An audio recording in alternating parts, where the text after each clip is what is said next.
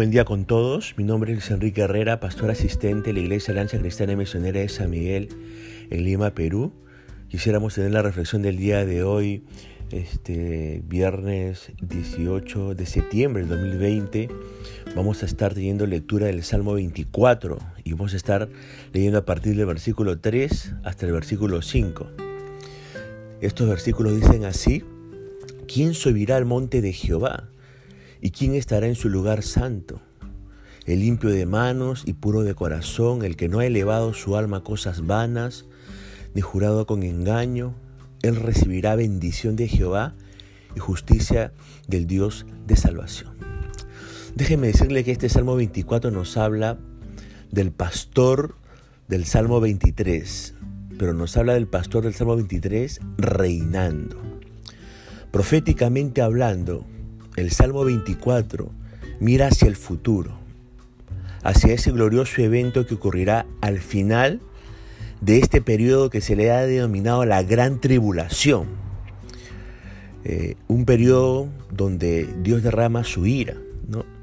Habrán cesado, habrán cesado, habrán cesado para entonces los juicios de Dios sobre la tierra. Y el Señor Jesucristo habrá puesto su pie sobre el monte de los olivos, cerca de Jerusalén, en su segunda venida. Acto seguido, Cristo iniciará su marcha triunfal hacia Jerusalén para poder reinar desde allí como Rey de Reyes y Señor de Señores. Y esta será una marcha como jamás el mundo ha sido testigo. Lo que primero encontramos en el Salmo es una proclama sobre el derecho del rey. En los versículos unidos vemos que mientras la multitud se va acercando a la ciudad de Jerusalén, se escucha una proclama al unísono, en el sentido que la tierra y todo lo que en ella hay pertenece a Dios. Por tanto, si eso es así, Dios tiene todo su derecho de hacer con la tierra y todo lo que en ella hay, lo que a Él le plazca y a Él le ha placido poner a Cristo como Rey de Reyes y Señor de Señores. La razón para esto es porque Cristo es aquel que la fundó sobre los mares. Fue Cristo quien hizo juntar las aguas para formar los mares y descubrir la tierra seca. Fue Cristo quien creó los ríos que bañan la tierra seca. Así que Cristo tiene todo el derecho de reclamar lo que le pertenece y que por miles de años le ha sido negado. En segundo lugar encontramos un pronunciamiento sobre aquellos que tienen el derecho de acompañar al rey en su reino. Fíjese lo que dicen los versículos 3 al 6. No cualquier persona puede acompañar al rey en su reinado. Aquí encontramos los requisitos de los que reinarán juntamente con Cristo durante ese periodo que se ha denominado el milenio. Estamos hablando de personas de carne y hueso, tanto de Israel como no judíos, gente conocida como gentiles, quienes han sido redimidos por Cristo Jesús y quienes tendrán el privilegio de subir al templo de Jerusalén para poder adorar al Rey de Reyes. Los requisitos son cuatro. Los hemos leído al comienzo de este devocional. Primer requisito, ser limpio de manos. Y esto, ¿sabe qué? Hace referencia a las acciones justas y sin reproche. Yo le pregunto, ¿su vida se caracteriza por ser justa ante Dios y las personas en estos momentos? Segundo requisito para poder reinar con Jesucristo, ser puro de corazón. Y esto tiene que ver con motivos puros, tiene que ver con un corazón sincero, diríamos hoy en día. Yo le pregunto, ¿tiene usted un corazón puro? ¿Tiene usted un corazón sincero? ¿Tiene usted un corazón con, motivaciones sanas y correctas? Tercer requisito para poder reinar con Cristo. El que no ha elevado su alma a cosas vanas. Esto significa el que tiene sus prioridades en orden, poniendo a Dios como lo más importante en su vida. Es la persona que hace su tesoro en el cielo y no en la tierra. Yo le pregunto, ¿tiene como prioridad en su vida al Dios de la Biblia? ¿Él es la prioridad número uno en su vida? ¿Está usted haciendo tesoros en los cielos y no en esta tierra? Cuarto requisito para los que van a reinar con Cristo, el que no jura con engaño. ¿Y sabe qué significa esto? Esto nos habla de la pureza de los labios, el que no practica la mentira. ¿Es de emplear usted la mentira en su vida? Déjeme decirle que no existe la mentira blanca o la mentira piadosa. Eso también es pecado. Ahora, qué interesante, los que están calificados para adorar a Cristo en el milenio deben ser puros de obras, puros de motivos, puros de, alma y puros de labios. Dios no acepta nada que sea menos que esto porque Él también es puro en todo sentido. Con esto, ciertamente no estamos diciendo, ni siquiera insinuando, que para estar con Dios en el cielo, el ser humano, la persona necesita hacer buenas obras. Recuerde que las buenas obras son el resultado de haber experimentado lo que la Biblia llama el nuevo nacimiento, que se produce cuando por la fe recibimos a Cristo como nuestro Salvador. Los que han sido redimidos por Cristo Jesús recibirán bendición de Jehová y justicia del Dios de salvación. Y esta es una promesa válida para usted y para mí, porque hemos recibido a Cristo como nuestro Salvador, como nuestro Señor. Queremos es pensar que ya somos bendecidos de Jehová y ya somos declarados justos por el Señor, no porque lo merezcamos, sino por la fe en Cristo nuestro Salvador.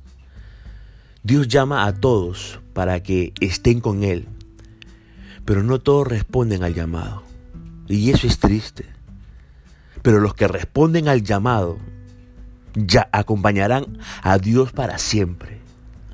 Ahora, en tercer lugar, mientras la marcha se va eh, acercando a las puertas de Jerusalén, ahí en el Salmo 24 encontramos un pedido a la ciudad de Jerusalén para que se apreste a recibir a su rey.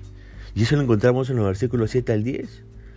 De una forma muy llamativa, el pasaje nos muestra un diálogo entre el vocero de la marcha y las puertas de Jerusalén, a través de las cuales se entraba a la ciudad.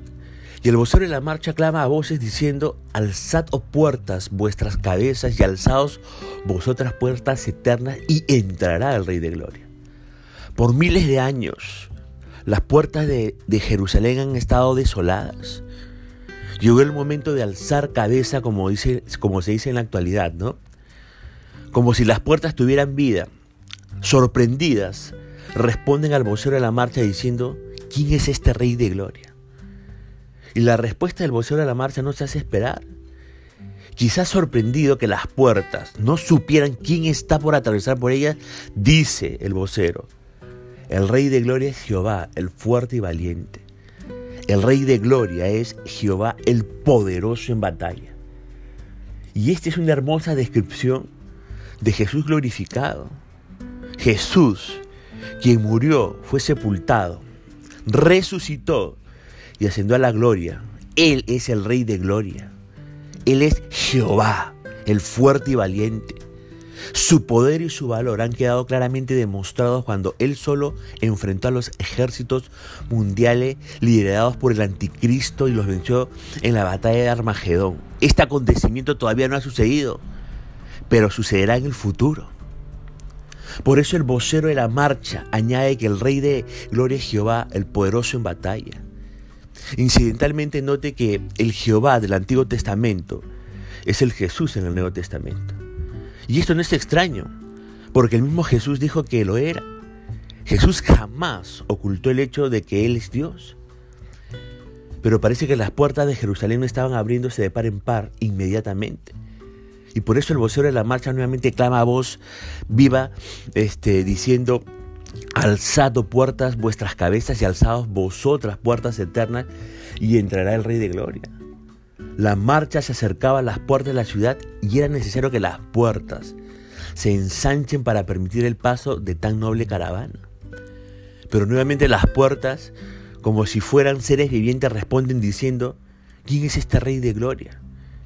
Y el vocero de la multitud vuelve a responder, Este rey de gloria es Jehová de los ejércitos. El rey, él es el rey de la gloria. Y en ese momento me imagino yo, ¿no? Que las puertas de Jerusalén se abrieron de par en par y por ellas, por ellas atravesó el rey de reyes y sus acompañantes.